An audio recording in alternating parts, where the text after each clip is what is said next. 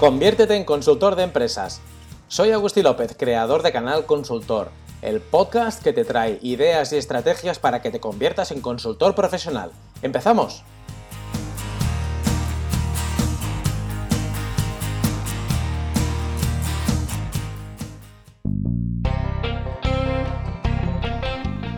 Vivimos en un mundo que cada vez gira más rápido, cada vez es más exigente y que aumenta la presión a cada paso que damos. Seguro que a ti también te cuesta tener tiempo para aquellas cosas que realmente son importantes para ti.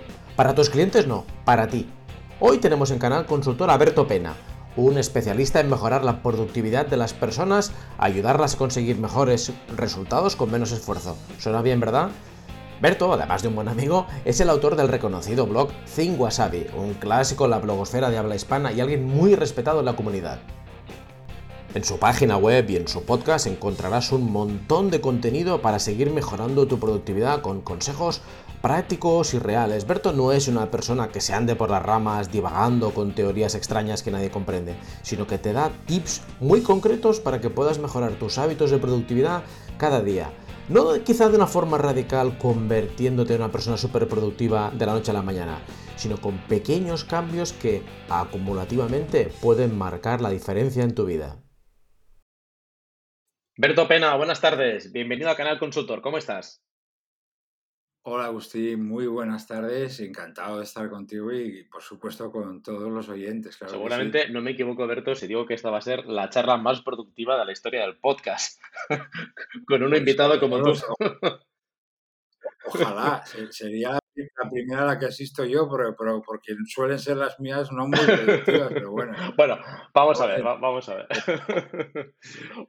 Berto, necesitamos tu ayuda como agua de mayo, la gente que nos dedicamos a, a cosas como la consultoría.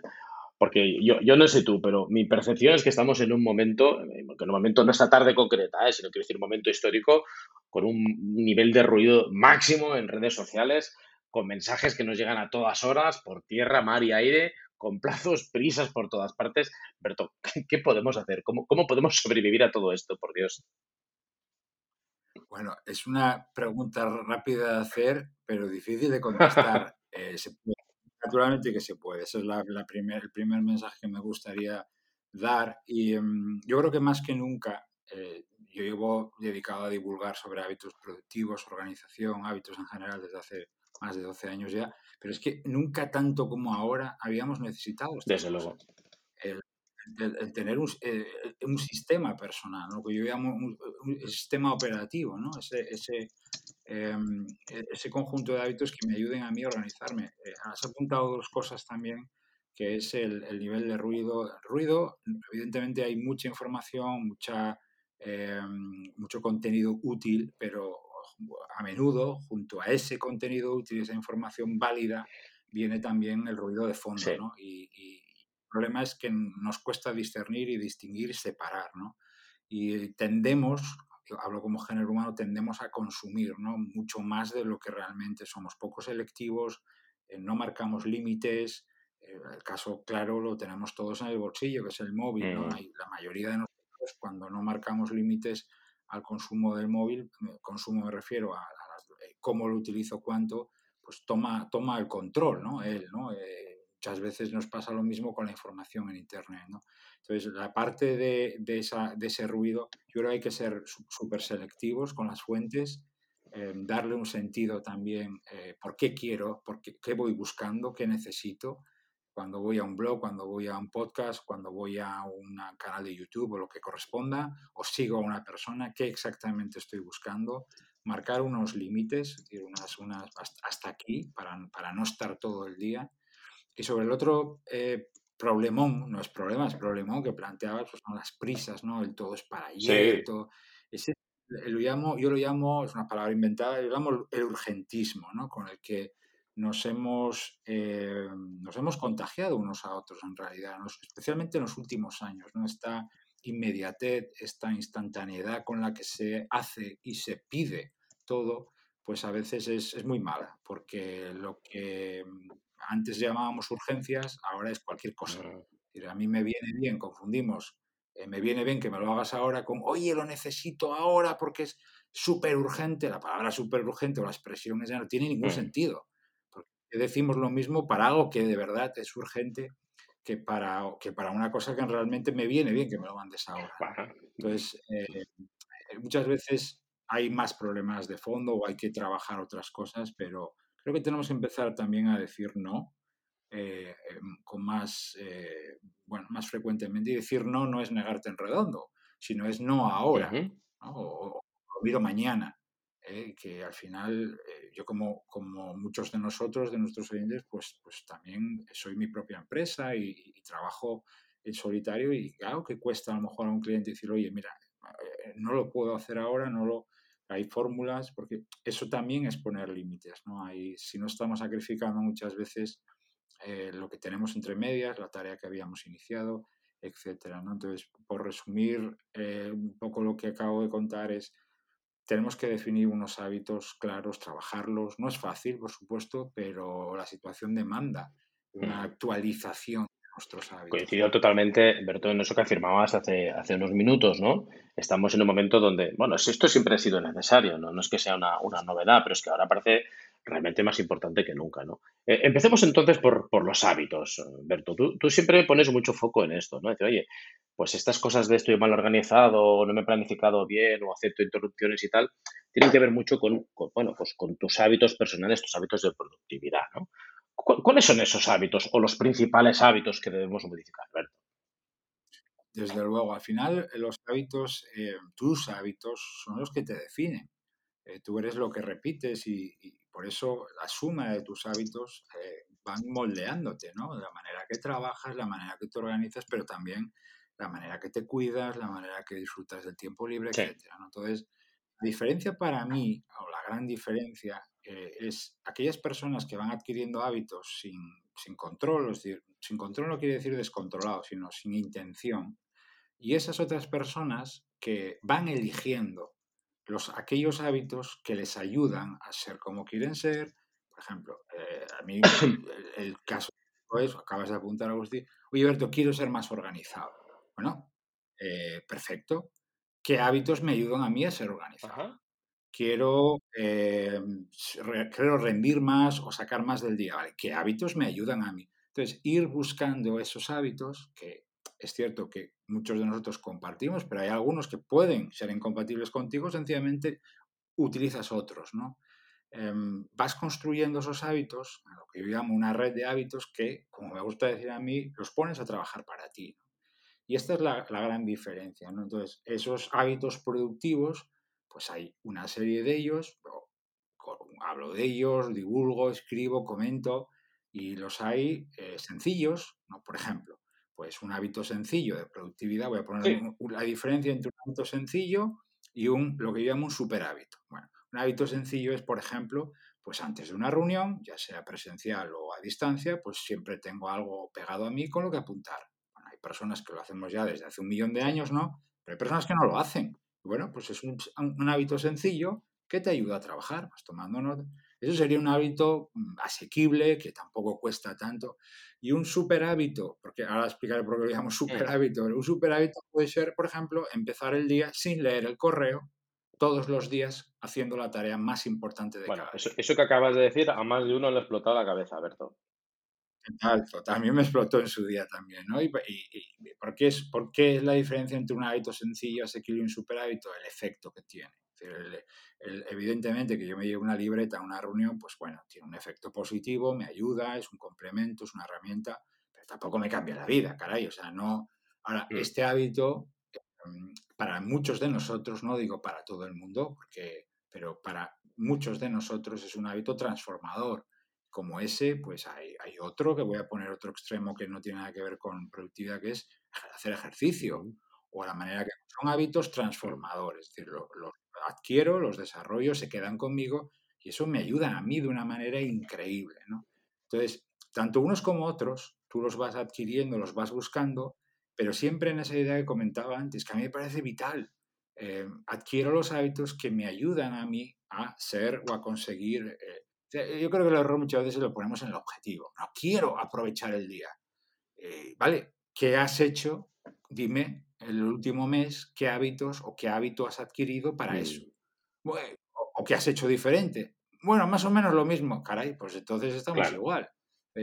hay que poner el foco en, eso que te lleva, ¿no? Que, es, que son los hábitos. Entonces, hay muchos, por supuesto, como, como decía, no, eh, no, no, digo que todos valgan para todos por igual, es decir, no hay una solución igual para todos, pero sí que hay algunos de ellos que por su potencia en cuanto a efecto positivo, pues sí que son recomendables, ¿no? O, al menos eh, nos valen a muchos de nosotros. Bueno, has tocado ya así lateralmente, eh, como ejemplo en los hábitos, dos temas que son bastante gordos. ¿eh?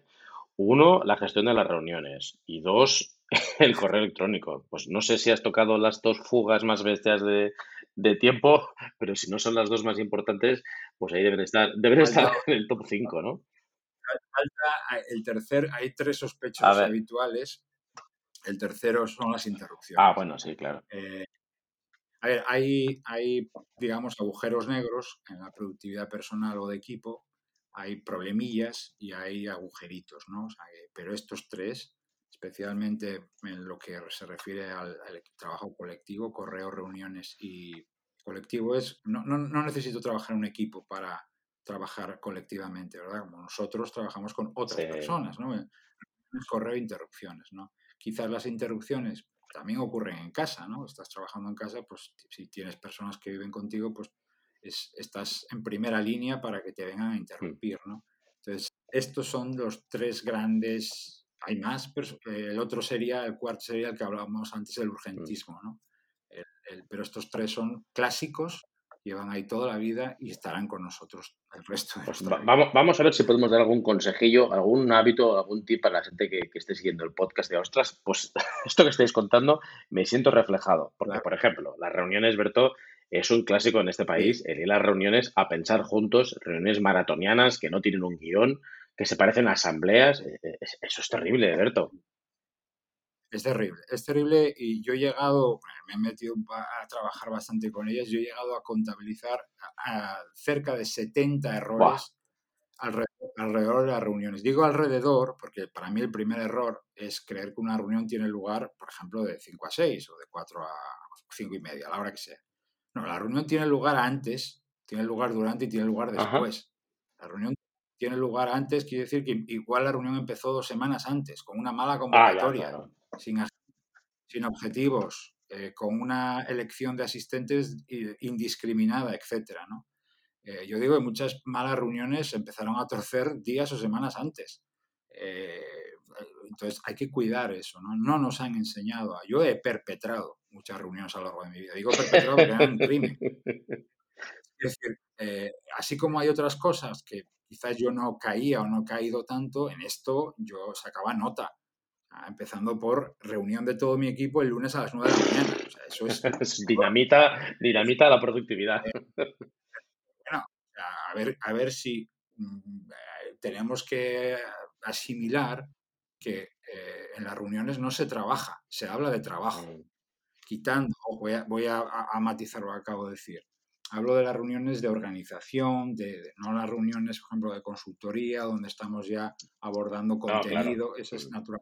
Sí, pero esas reuniones que tienen muchos equipos de organización, de repartir, de planificación, ahí no estás haciendo nada, estás hablando de lo que vais a hacer o de cómo tenemos que hacerlo entonces, muchas de esas reuniones em, no deberían de existir y si deberían existir, deberían reducirse a la mínima expresión. Y, es algo que no nos han enseñado, no aprendemos, nos quejamos todos, pero ¿cuántos de nosotros hemos hecho cambios profundos o, serios o con un plan en nuestras reuniones? ¿no? Por ejemplo, y pues a mí me convoca una reunión y voy a tener esta regla y la puedo cumplir. Si recibo una convocatoria de una reunión sin una agenda, lo mínimo es inmediatamente pregunto. Pues mucha gente no, lo hacemos o no lo hace. Sí, es, verdad.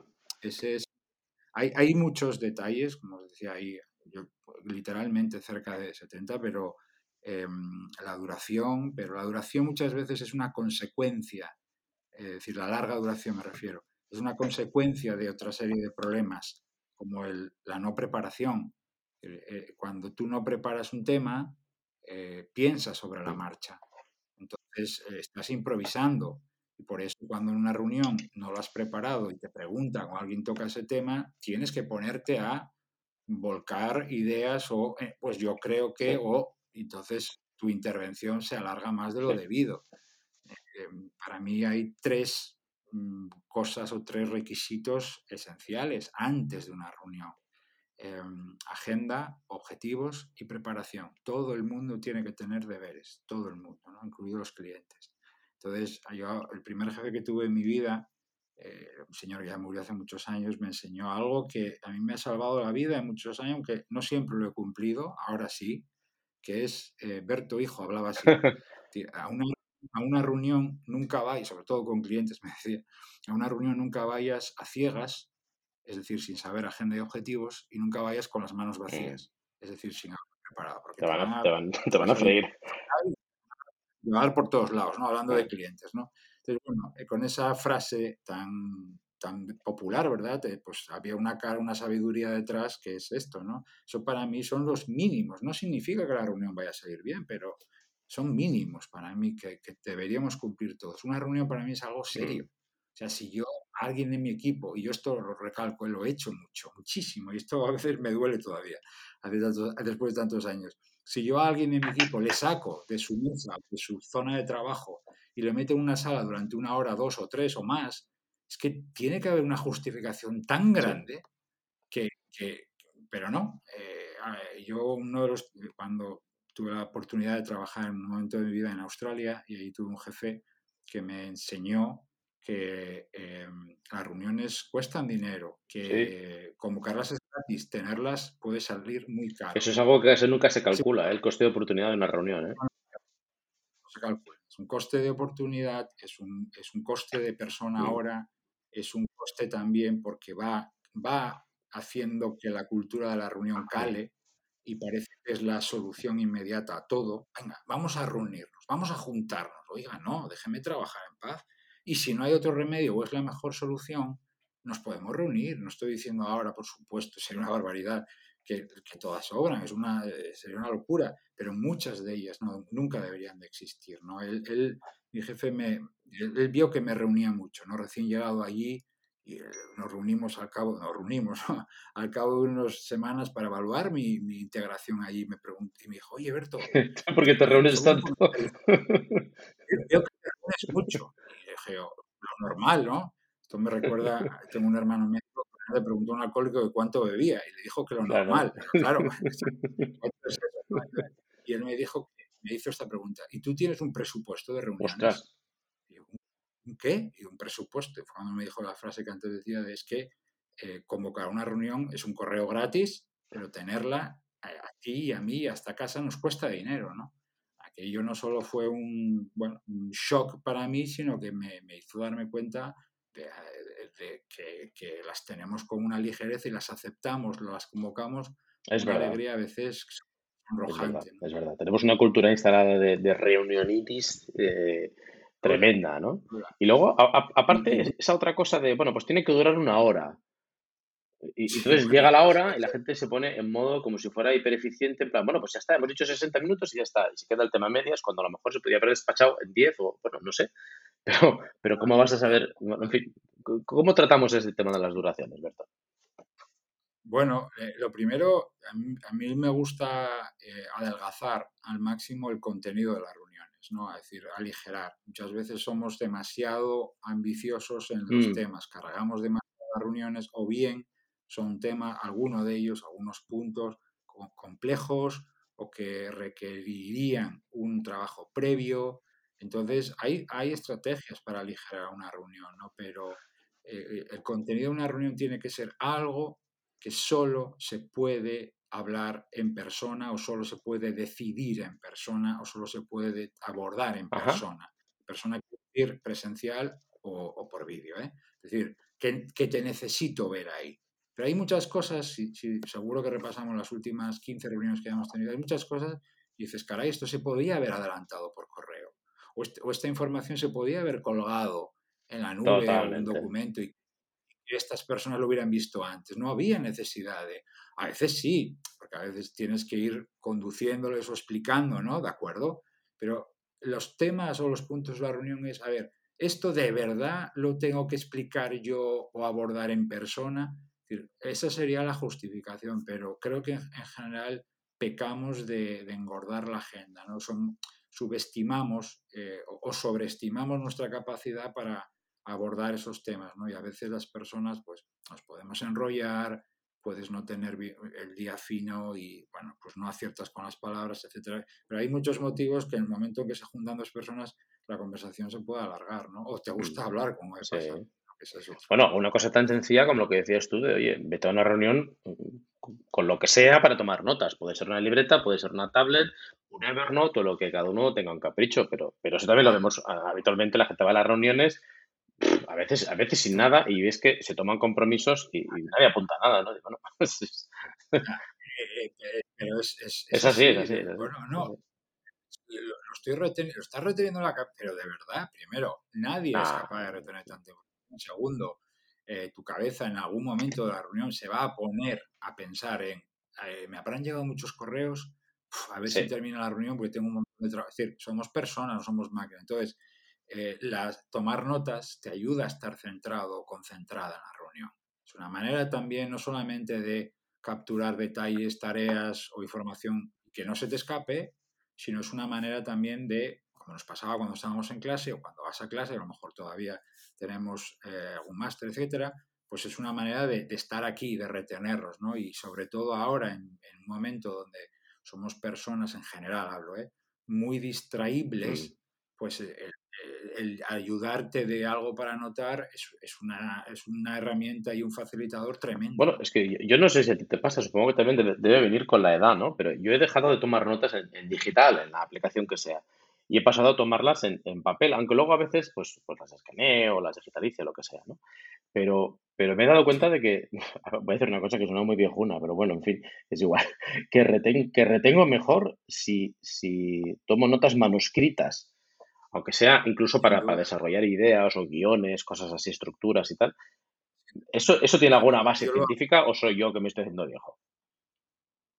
Eh, la tiene, no sabría ahora argumentarla, pero la he leído, la he escuchado, no recuerdo, pero, pero te puedo decir por mi propia experiencia que yo hago lo mismo, Agustín. O sea, al final yo también tomo notas. Sí que, sí que eh, utilizo la tablet y tomo notas digitales directamente, pero yo diría que indistintamente lo hago en papel y, lo mismo que, porque hay algo en la limpieza del papel, me refiero al espacio en blanco, la libertad de poder eh, escribir un párrafo y al lado hago un esquema mm.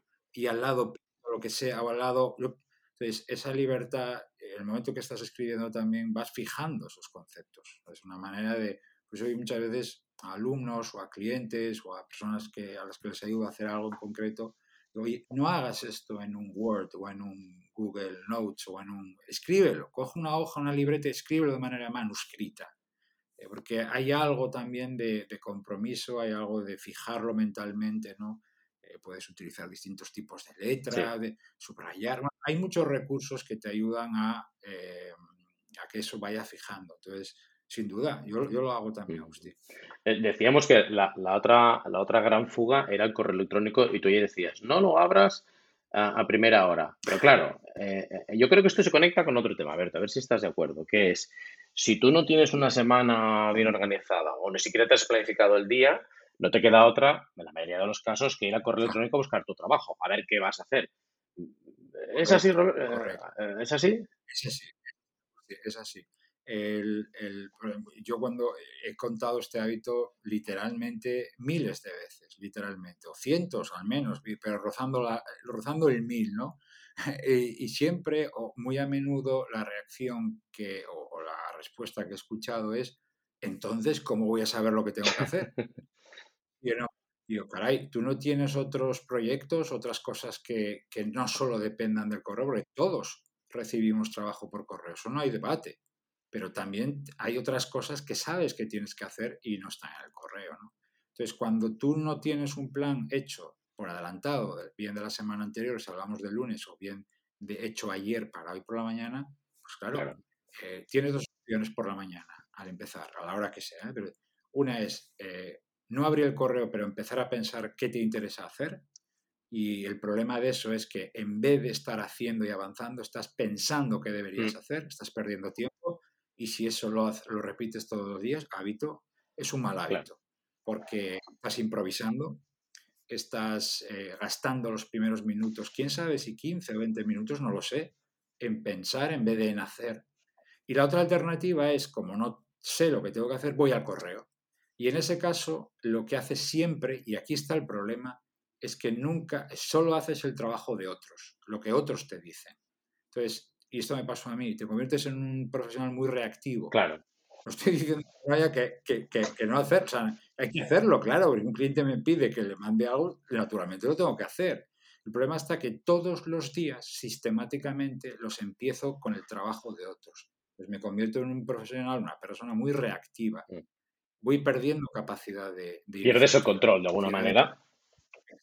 Total. Entonces, em, pero, pero estás tranquilo, tranquila. ¿Por qué? Porque, oye, estoy trabajando. Claro que sí, pero ¿es, ¿es la mejor tarea con la que podrías empezar el día? Probablemente hay alguna tarea de más impacto, de más resultados, de más, lo que yo llamo el, el, el- utilizando una palabra en inglés, pero que tenemos el core, el core, ¿no? El corazón de tu trabajo, que sobre todo muchos de nosotros que no tenemos que desplazarnos, especialmente en tiempos de pandemia, a un centro de trabajo, hay una ventaja tremenda, que es que no hay pérdida de tiempo en desplazamiento. sí. Aprovecha ese tiempo y empieza el día con la tarea más importante. Y luego inmediatamente después, si quieres, abre el correo y no va a pasar nada.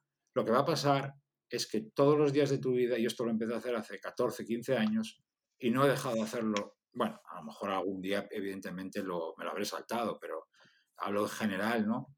Y los, lo hago todos los días, ¿no? Tiene un impacto tremendo, porque empiezas todos los días, como me enseñó uno de los jefes que tuve en mi vida, como veis, hablo bastante de ellos, porque los he tenido muy malos, pero los he tenido extraordinarios, que me han enseñado mucho, ¿no? Y a mí, eh, él me enseñó, eh, dice, Berto, cuando quieres ser un profesional de nivel, cuando quieres rendir, cuando tienes que empezar el día ganando. Aquella expresión a mí me, me, me- me- bueno, me marcó, ¿no? Empezar el día ganando, ¿no? Y él se refería a esto, ¿no? No empieces con tareas, no empieces con papeleo, empieza fuerte, ¿no? Y, y una manera de empezar fuerte, eh, pero con un sentido es con, con eso, una tarea, con la tarea importante, de, además, naturalmente después del descanso nocturno, hay más energía. A primerísima hora, por cierto, del día no hay llamadas todavía, eh, no hay interrupciones todavía. Entonces, sobre todo si tienes capacidad para madrugar, no estoy hablando de, de hacer barbaridades, ¿eh? pero sí empezar un poco antes, ¿no? Eh, eh, algo que, yo, que a mí me ha ayudado mucho es esto, eh, empieza antes que tus clientes, siempre, siempre. Antes de que Eh, empiecen a molestar con hora. llamadas y con mensajes y con mails y con todo eso. Exacto, pero como empiezas a la vez que ellos, tú ya no decides lo que sus problemas están, pero es normal, están haciendo. Entonces, eh, si puedes, si tienes facilidad para madrugar, y, te- y muchos tenemos esa facilidad, saca partido a eso. Eso no significa trabajar más horas, luego hay que recortarlo en la tarde, por supuesto. ¿no? Bueno, pero es que el correo electrónico también da esa falsa sensación de satisfacción de, de tarea completada, ¿no? Contestar correos, aunque sea con un ok, te da esa sensación de, de que estás, de que estás sacando trabajo como el que va a la mina a sacar paladas, ¿no? De carbón. Venga, estoy trabajando mucho, ¿no? Estoy trabajando duro y en realidad, pues, bueno, en fin, el resultado no... Es uno de los lugares, es uno de los lugares, Agustín, el correo, donde más se ve la diferencia o la, o la confusión entre actividad y productividad. Estar ocupado no significa ser. Totalmente. Estar ocupado es facilísimo. Abres el correo, como bien dices, primera hora, luego tengo dos tres reuniones a lo largo de la mañana y joder, casi la hora de comer. No he parado en toda la mañana, no sé, ¿qué has hecho? Pues no lo sé, pero no he Eh, parado sí, esa, sensación de que acabas el día agotado, reventado y de, hostia, ¿pero qué, qué tal ha ido el día? Oh, ido fatal. ¿Y qué has hecho? Hostia, pues, pues, pues, pues, yo qué sé, Total, contestar mensajes. Exacto. eh, Además es que el correo, como bien dices, como es como eh, esa recompensa inmediata, ¿no? De por la mañana, venga, hoy es el día, ¿no? Abro el correo, reply, forward, Sí. attachment, no sé qué, voy a... Estoy on fire, no me para nadie. Dice, no estás haciendo nada, estás moviendo papeles. sí, sí. Pero esa sensación de ocupacidad, como la llamo yo, pues te hace creer, ¿no? Entonces, bueno, evidentemente hay que leerlo, contestarlo y, y hacer todo eso que hacemos, ¿no? Pero es muy importante marcar momentos, como hablaba, como hablaba o mencionaba antes, fijar también eh, límites al correo, en vez de ser una actividad de barra libre todo el día, pues marco momentos donde voy a atender el correo, de manera que eh, eso pueda equilibrarse con el resto de cosas que, pueda, que, debo hacer. Claro, siempre lo tengo abierto. Siempre lo estoy atendiendo cuando me concentro, cuando no hago multitarea, cuando me centro. Claro, es, es un problema. Entonces, al final... Disculpa, no, no, perdona, sigue, sigue. No, al final para mí es, es el mismo problema. Nadie nos ha enseñado a utilizar, a manejar y a gestionar el correo. No tenemos hábitos y los hemos ido adquiriendo con los años. Algunos buenos, por supuesto que los hay, pero en el caso del correo, al menos en mi experiencia, la mayoría de nosotros solemos tener más malos hábitos que buenos. Bueno, yo creo que este hábito lo cambié por culpa tuya, porque sí, sí, sí, de verdad, creo que leí un artículo tuyo hace un millón de años en, en que luego dejaremos el enlace para que la gente te pueda seguir en, tu blog y en tus redes, que publicas cosas muy interesantes. Creo que leí un artículo tuyo hace un millón de años, cuando yo empezaba a ponerme por mi cuenta, y, hablabas de eso, ¿no? De, de, una, no leer el correo a primera hora, que en ese momento a mí me, fue una cosa que yo decía, este, este loco, que, este chalao que dice, ¿no? Y luego este día de cerrarlo e ir abriendo periódicamente, ¿no? Que eso, bueno, ahora mismo pues seguramente hay gente que ya lo hace, pero en su momento a mí fue algo que también me costó adquirir el hábito de, de no ser un yonki del correo electrónico, ¿no? De, oye, no, no, no. Entonces, claro, si no ves lo inmediato, te obligas a pensar en el medio y largo plazo, porque como no puedes ir ahí a buscar la tarea, pues no, te queda otra que tener claro qué tienes que hacer, ¿no? Es una forma también de decir, oye, pues este hábito tan sencillo de, no, no, no abro correo electrónico y me obligo a tener un, registro, una planificación de proyectos, de tareas, porque si no, todo esto no hay, no hay quien lo viva, Claro, claro, claro. Y además eso te va a ayudar también, eh, el, control de proyectos, tareas, fechas, etcétera, te va a ayudar a, ganar más, va la redundancia, más control, más capacidad de anticipación, menos, menos estrés, la capacidad de anticiparte es para mí una de las más, es, es, es en realidad una consecuencia de hábitos previos, ¿no? Es, algo que cada vez se valora más, yo lo valoro más al menos, y otras personas conmigo, eh, en un profesional, ¿no? El, el, ir por delante de las cosas en vez de perseguirlas. Mm. Eh, no podemos eh, ir por delante de todo porque, entre otras cosas, hay muchas cosas que no sabemos que van a pasar, pero hay muchas que sí. Entonces, el, el llevar un control de tu actividad, tareas, especialmente hablo de tareas y fechas, hablo de esto, te va a ayudar a ti, además de dar un mejor servicio, de vivir con menos estrés, a ir por delante de, ¿no? Eh, esta proactividad y menos reactivo, siempre vamos a tener que ser reactivos, forma parte de, además forma parte del éxito.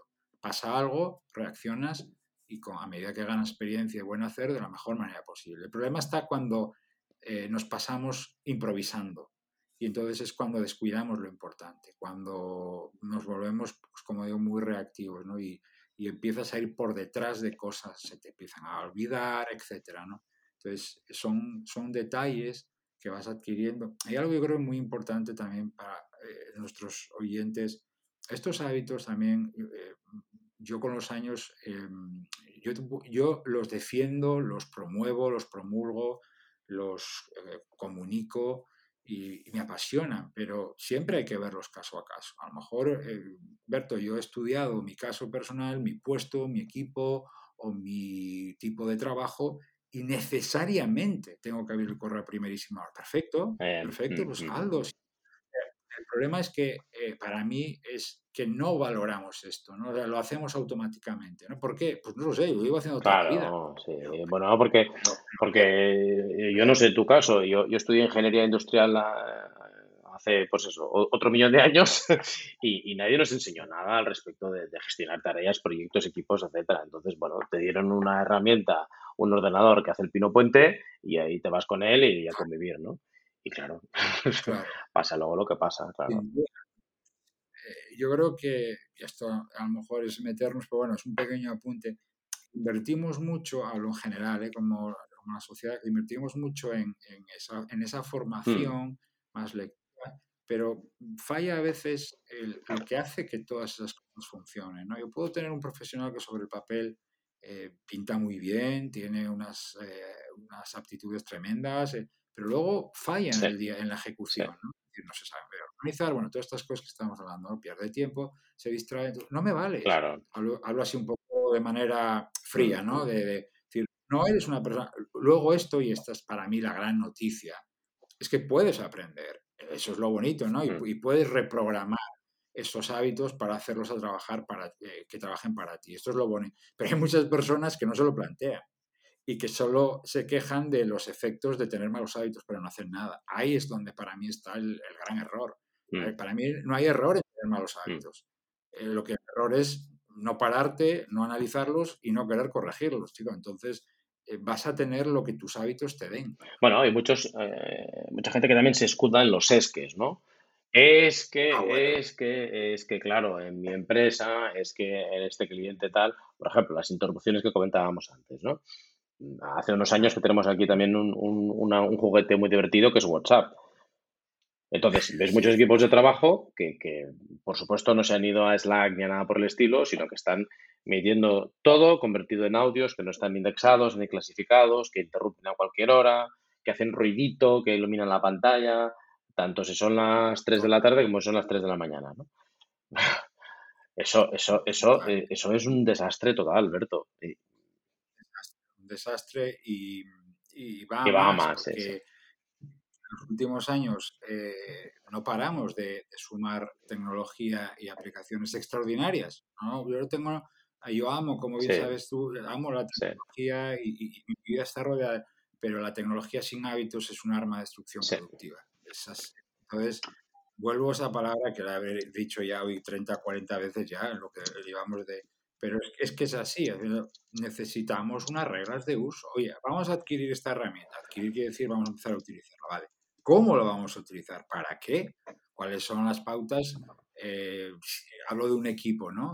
no, ¿qué pasa? Que luego cada uno, y podemos hablar lo mismo del correo, pues lo utiliza como le pide el cuerpo, como le viene bien. Entonces, tenemos una buena herramienta, eh, el correo, lo quiero decir, es una muy buena herramienta, pero como no tenemos una, un uso homogéneo, ni unas pautas acordadas, ni unas reglas de estilo, llámalo como queramos, eh, pues cada uno utiliza pues como le pide el cuerpo y eso hace que pues, pues o bien a WhatsApp o cualquiera, porque yo puedo tener Slack y, estar matando la productividad de mis compañeros. Ah, también, sí, sí, claro, por supuesto.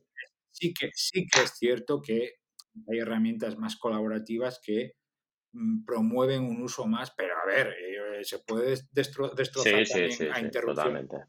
Sí, sí, sí. Pero, pero bueno, a donde quiero ir es que cuando eh, ponemos o acordamos un uso de una herramienta, sean eh, reuniones en Zoom o sea Slack, etcétera, y cómo vamos a utilizar esto, para qué, para qué cosas nunca lo vamos a utilizar, en qué horas no. Todo esto en los equipos, en mi experiencia, no se suele hablar mm. y es algo que luego, como bien dices, pagamos las consecuencias. Sí, quizás nos falta algo de educación en todo esto, ¿no? Algo más, más de base, es decir, bueno, pues, pues yo qué sé, se me ocurren cosas muy tontas como la utilización del correo electrónico, ¿no? Las divagaciones en los textos o en los asuntos o, en poner copia a todo Dios o eso de, bueno, cojo y envío un mensaje en el canal de WhatsApp de la empresa y, mira, por, exagerarlo, ¿eh? Feliz cumpleaños. Feliz, feliz, feliz, feliz, feliz. pero, bueno, pero por Dios, que estamos trabajando tú.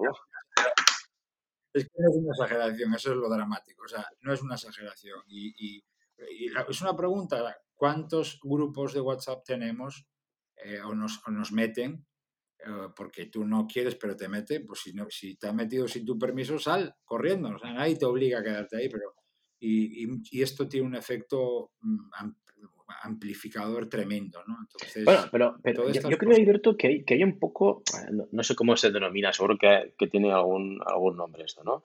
Este efecto de, eh, ostras, a ver cómo voy a ser yo el que dice que no. Por ejemplo, si un cliente te envía, tú eres consultor y un cliente te envía un WhatsApp, pues yo qué sé, a las 9 de la noche. Oye, mañana hablamos de este tema, pero de momento te lo envío pa, pa, pa, pa, a las 9 de la noche y recibes un WhatsApp. O, bueno, o eso, o yo qué sé, o te envía 27 mensajes seguidos o, los que sea, etcétera, ¿no? Claro, también hay este punto de, ostras, eh, ¿cómo, le digo que no? Que yo el WhatsApp lo utilizo solamente para, para mis cosillas, ¿no? Bueno, yo no sé, no tengo una fórmula mágica, puedo decir la que utilizo yo. Y es eh, el momento que empiezo una relación con un cliente o va a haber un proyecto, etcétera, marco unas expectativas, marco, oye, ¿cómo vamos a hablar? O sencillamente digo que a partir de esta hora no estoy disponible. O sea, creo que eh, a mí esto me lo enseñó mi padre hace muchos años, mi padre fue mi mayor mentor eh, y me enseñó esto. Berto, eh, cuando un cliente te contrata, em, te contrata para que le des un servicio, no para que estés a su servicio. Ah, claro, es distinto. Y, entonces, parte de esa calidad del servicio está, por ejemplo, en que respetes mi descanso. Si, estoy a las 12 de la noche, no hablamos de, que haya habido una avería, una no, eh, hablo de que un día normal, simplemente como, como está aburrido, está mandándote mensajes porque está teniendo ideas en ese momento. Creo que también responderle o estás fomentando eso, ¿no?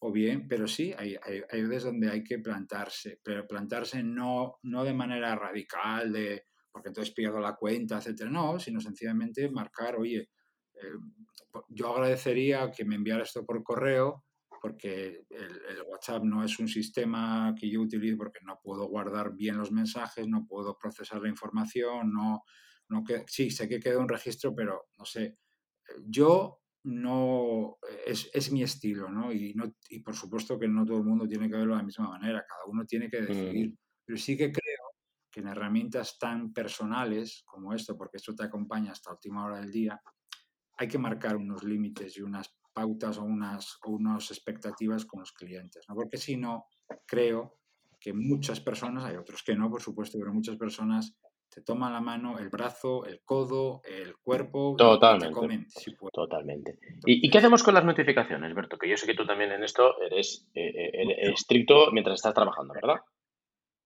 Eh, vamos, las notificaciones, lo, lo, primero que yo haría eh, eh, primero, ¿a quién se le ocurre? Eh, menos mal que ahora cuando instalas una aplicación ya en los móviles, en iOS en Android, puedes ya especificar. ¿Quiere enviarte una No, no, no, no, nunca. A ver, yo creo que todo el mundo valora que hay ciertas notificaciones que tienen, que tienen valor y aportan, porque son alertas, por ejemplo, oye, tengo una reunión, una llamada y voy a tener un día muy ocupado y no quiero que se me escape la hora. Creo que todo el mundo puede entender el valor de recibir esa notificación, ¿verdad? Pero ahí, ah, cualquier aplicación que instalemos te pone sus notas. Oye, la nueva receta del día. Oye, la nueva canción. Oiga, déjeme vivir. Entonces, lo primero que hay que hacer es ser más restrictivo. Vuelvo un poco a algo que apuntaba ya y decir, a ver, ¿para qué quiero yo las notificaciones de verdad? Marcar unos límites, hacer un barrido ahora por mi móvil, dispositivos móviles, ordenadores, etcétera, hacer un barrido y desactivar todo lo que no me aporte.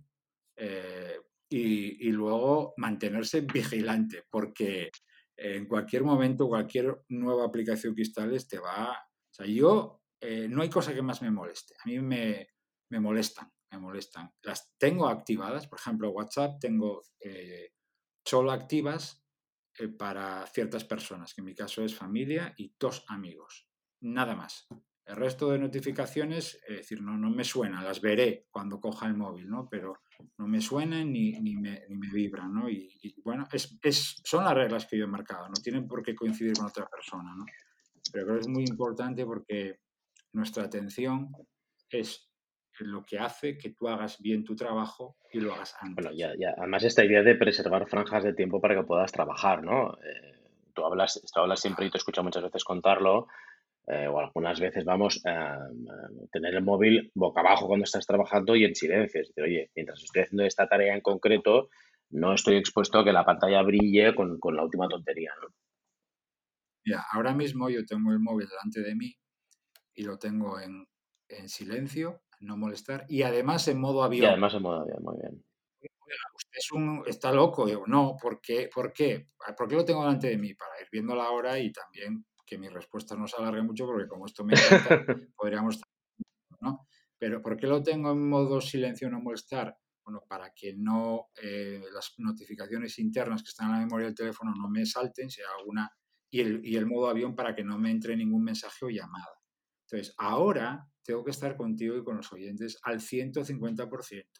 Y, y luego, cuando terminemos, lo conectaré, veré lo que tenga que ver y para mí esta es la fórmula, como has dicho, ¿no? Marcar momentos donde ahora no toca, no toca. esto. No toca el presupuesto, toca el proyecto, toca el brainstorming, toca analizar un problema y luego lo miro. Entonces, esta es la fórmula, al menos para mí, bueno, para muchos de nosotros, funcionado. No se trata de declarar la guerra, que lo cual es ridículo y absurdo, sino hacerlo convivir. De modo que hay momentos en el día donde no toca. Mismo que si voy a ver una peli, o voy a leer un libro, o voy a estar con mi familia o mis amigos, estoy con ellos, no estoy con los 550.000 de Twitter o de lo que corresponde. Que además no trabajan para ti tampoco. Totalmente, pero lo recalco, es mi manera de verlo, que no tiene pero es la que a mí me ha funcionado, o al menos es la con la que yo he encajado todo esto. Entonces, Berto, si no vamos al mail a buscar las tareas ni estamos sometidos a interrupciones y por lo tanto podemos enfocarnos en, completar tareas, ¿cómo nos organizamos la semana? ¿Marcamos prioridades el lunes? Ah, ¿Lo hacemos día a día? ¿Tú, qué nos aconsejas en este sentido? Bueno, a mí me gusta eh, o me ha funcionado y, es lo que con lo que trabajo con otras personas hacer una combinar ambas. Necesitamos un plan diario, pero también una visión semanal. Entonces, yo lo que sí que recomiendo, lo apuntábamos antes, es eh, hacerlo por adelantado. En lugar de planificar el lunes de la semana, hacerlo el viernes. Hacerlo el viernes, ¿no? Además, ese ejercicio mm, de, yo lo llamo la revisión semanal, te va a ayudar también a ti a evaluar la semana. El viernes es un buen momento, termina la semana, hago repaso de cómo están mis temas, proyectos, estatus, si algo estoy yendo por detrás. Eh, y, a la vez, la segunda parte de ese ejercicio, marco objetivos. Eh, no, se trata de hacer el plan para cada día, eso lo irás haciendo día a día, pero sí al menos las principales coordenadas de la semana que viene. Mirar a ver en la agenda qué eventos importantes tienes para la preparación previa. De manera que tú cuando llegues el lunes, eh, en vez de empezar pensando, planificando o, decidiendo, empiezas a hacer desde el primer minuto. Esto es muy importante, yo antes lo he recalcado, ¿no? Eh, pero claro, necesitamos también un plan diario, ¿no? Entonces, para mí el, el, problema o el fallo que me ocurrió a mí cuando me empecé a interesar por estos temas es que eh, confundimos la palabra planificar, o al menos yo la malinterpreté. Que planificar para muchas personas es desear, plasmar escrito lo que quiero que o lo que quiero hacer mañana. Entonces, pongo un es como una carta a los reyes, ¿no? Pongo un montón de cosas y al final se cumplen o me traen tres, ¿no? Eh, no, planificar no es decidir de 8 a 8 y media voy a hacer esto, de porque aun trabajando solo ni siquiera así lo vas a cumplir, porque hay imprevistos, puedes encontrarte mal, puede haber una urgencia, puede... Entonces, pero lo que sí hay que hacer, o sea, la alternativa no es no hago nada, que esto es lo que yo me he encontrado en muchas empresas. Dice, Berto, yo paso de planificar porque como luego nunca se cumple nada, pues no hago nada. Hombre, me parece yo creo que entre el blanco y el negro, el negro y el blanco, habrá algún tono de gris ¿no? que funcione. a mí lo que me ha funcionado, y eso es lo que recomiendo, es que sí haya cierto grado de planificación. Por ejemplo, y en la primera hora y media, eh, o la primera hora, o, ciertas partes de mi día, sí que puedo decidirlas por anticipado, primero, como arranco el día, ¿no? Las dos, tres o cuatro tareas más importantes o qué voy a hacer entre estas dos reuniones. Hay ciertas cosas que sí puedo decidir y en lo que sí puedo hacer es mirar ciertos detalles, ¿no? Control, control de, plazos y fechas, em, si necesito algo de alguien, pues lo pídelo ya, ¿no? Este tipo de cosas que acompañan a la planificación diaria y, o la semanal y como antes apuntaba, te ayudan a ti a anticiparte. Pero claro, para eso hay que llevar un buen control de tareas. Mm. Entonces tienes tener claro qué tienes que hacer y cuándo lo tienes que hacer. Y esto, esto es de primero de trabajo, pero todavía muchos de nosotros no lo Me encanta eso de esto, esto es de primero de trabajo, ¿no? Estaría bien que existieran esos estudios, ¿no? Donde se estudia, donde se aprende a trabajar, ¿no? También, como no me lo enseñaron ni de pequeño ni de mayor, lo he tenido que aprender de mayor y, y, de esa necesidad he hecho mi vocación, ¿no? Mi, mi vida, ¿no? Que es, que es contarlo a otras personas, porque pasan los años y parece que, primero de trabajo y primero de correo, no, ese curso nos lo pasamos, no lo hemos Bueno, fíjate que estaría bien que fundaras algún día la Academia del Trabajo. Muchos nos apuntaríamos a tus cursos, Berto. ahí estamos, pero yo creo que, que, sí que es necesario. Entonces, bueno, como no hay manera de integrarlo dentro del sistema, pues, pues lo hacemos por independientemente, mientras cuanto más personas lleguemos, mejor. Qué bueno, qué bueno. Oye, sin duda que esta ha sido la entrevista más productiva que hemos hecho en el podcast, ya, te digo que seguro. Eh, oye, para el que te esté escuchando y, no te conozca, que seguro que es nadie, pero bueno, en el caso que todavía haya por ahí algún despistado que hoy ha conocido a Berto Pena, ¿por dónde te seguimos el rastro, Berto? Bueno, pues los, los, dos lugares donde más fácilmente se me puede encontrar ahora mismo es LinkedIn y, y en mi canal de YouTube, porque después de muchísimos años, eh, como bien decías antes, Agustí, escribiendo en el mm. blog en Think Wasabi, el, el, blog sigue funcionando, pero bueno, también los gustos de uno han cambiado y ahora me gusta más transmitir o comunicar a través de vídeo que hacerlo de manera escrita. ¿no? Lo escribo para otras cosas también de mi trabajo, pero es una manera de divulgar. Sí que en mi canal de YouTube, eh, con que busquéis Team Wasabi o Berto Pena, sale ahí, o, directamente LinkedIn. ¿no? Son los lugares con los que me podéis encontrar. Bueno, y además también tienes un podcast. Sí, también, también. Que viene y va, eh, ojalá, ojalá fuera más. Eh, no, no, es, no, es, falta de hábito, sino es que a veces cuando trabajas como, sabes tú y muchos de nuestros oyentes, tienes que marcar límites a qué, qué, haces, qué te gustaría hacer. Entonces, lo primero es pagar las facturas de casa y, de, y el podcast, pues viene y va en función de mi disponibilidad, porque valoro muchísimo mi tiempo libre, muchísimo después de tantos años despreciándolo y, y no quiero no quiero estar demasiado tiempo trabajando. Bueno, y en tu página web, en 5asabi.com, sigue habiendo ahí un montón de, contenido interesante que podemos ir a, a, recuperar, literalmente, exacto. Por cierto, ¿de, dónde viene el nombre de 5Wasabi, Berto? Bueno, es, una vieja, es una larga historia que la cuento en 15 segundos. Eh, viene de, que hace años viví en Londres y no sabía lo que era el ah. wasabi. Era un, era un pipiolín, y y, en una comida con unos compañeros, pues salimos a tomar estos, los típicas bandejas de comida japonesa, ventos, ¿no? Y, y aquella pasta verde, creyendo que era una especie de guacamole, y le metí un cucharón ahí. Eh, si alguien que nos está escuchando alguna vez ha pasado con el wasabi, sabe lo que pasa, ¿no? Hay un momento ahí donde... Entonces, bueno, después de, de haberme muerto en vida, eh, y me, me, encantó el wasabi después, ¿no? Entonces el wasabi es una palabra que me ha acompañado durante muchos años y a la hora de poner el nombre al blog, eh, en aquella época estaba bastante reciente, bueno, reciente la, la campaña de Apple de Think ah, Different, eh, se fue tan famosa de, de, finales de los 90, ¿no? Eh, entonces me, me, gustó aquella, aquella mezcla de Think Wasabi, ¿no? Y Wasabi pues es un nombre, digo, por ejemplo, tengo un barco que se llama Wasabi, y hay, hay muchas cosas que les digo, bueno, me gustó el nombre y así ha sido, ¿no? algo que surgió de una anécdota personal. Es un nombre simpático, está bien, está bien, está muy chulo.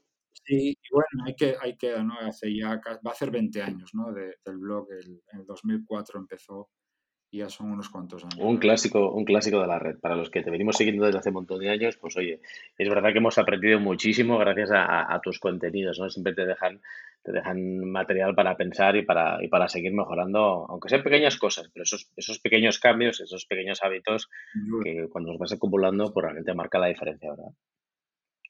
Sin duda. Yo soy un apasionado del cambio a lo grande mediante lo ah, pequeño. Ese, ese 1% diario, ¿verdad? A mí me encanta cuando alguien me dice, es que eso es muy obvio. Sí, sí. ¿Cuántas personas ¿no? Lo primero que olvidamos es los... Totalmente totalmente. Eh, Berto, a todos los invitados a este podcast les pedimos que nos recomienden un libro. ¿Cuál nos vas a recomendar tú? Pues voy a recomendar uno que tiene que ver bastante, como no puede ser de otro modo, con lo que hemos hablado hoy. Y es, el libro se titula Esencialismo. Y el autor es Greg McKeown, Em, hay incluso charlas de él que ha dado en, las oficinas de Google, hay, vídeos de él. Greg McKeown, es un poco complicado, M-C-K-E-O-W. No, te preocupes que dejaremos el enlace para los oyentes, Berto. Eh, y el libro se llama Esencialismo. Y es un libro pues que ya el nombre dice mucho, ¿no? Esencialismo, ¿no? Reducir, simplificar, eh, lo importante, las prioridades eso que hablabas justo al principio del ruido, del exceso, de marcar límites, de... Yo no es que haya hecho grandes cosas en mi vida, pero hay algunas de las que estoy bastante orgulloso y siempre que he logrado hacer algo ha sido cuando me he concentrado en, en esta palabra que para mí es mágica, menos, Mm. menos. ¿no? Parece que hoy nos programan para lo contrario, más, apúntate, suscríbete, suma, eh, añade. ¿no? Bueno, pues eh, aunque esto estoy recomendando leer, eh, que es sumar, ¿no? Pero el libro puede ayudarte a eso, a, que- a quedarte con lo esencial, con lo que verdaderamente te aporta y, y es un libro que me impactó en su día y que he leído ya, creo que tres veces por lo menos y algunas partes en repetidas ocasiones. Caramba, qué bueno. Pues con esa recomendación nos vamos a quedar, Alberto. Oye, muchas gracias por esta entrevista. De verdad que ha estado uh, muy bien y estoy seguro que oye, has dado un montón de ideas para, para que la gente pueda implementar, aunque sea lo que decíamos, esos pequeños cambios que nos ayuden a mejorar. Así que, oye, muchas gracias, Alberto, y te envío un fuerte abrazo. Gracias a ti, Agustí, gracias a todos nuestros oyentes y gracias por vuestra paciencia y, y si he podido daros alguna pista, fantástico. O sea que ojalá que nos veamos pronto en Ay. persona y podamos hablar de estas cosas, pero ha sido un placer. Venga, Gracias un abrazo muy fuerte, Alberto. Hasta pronto. Hasta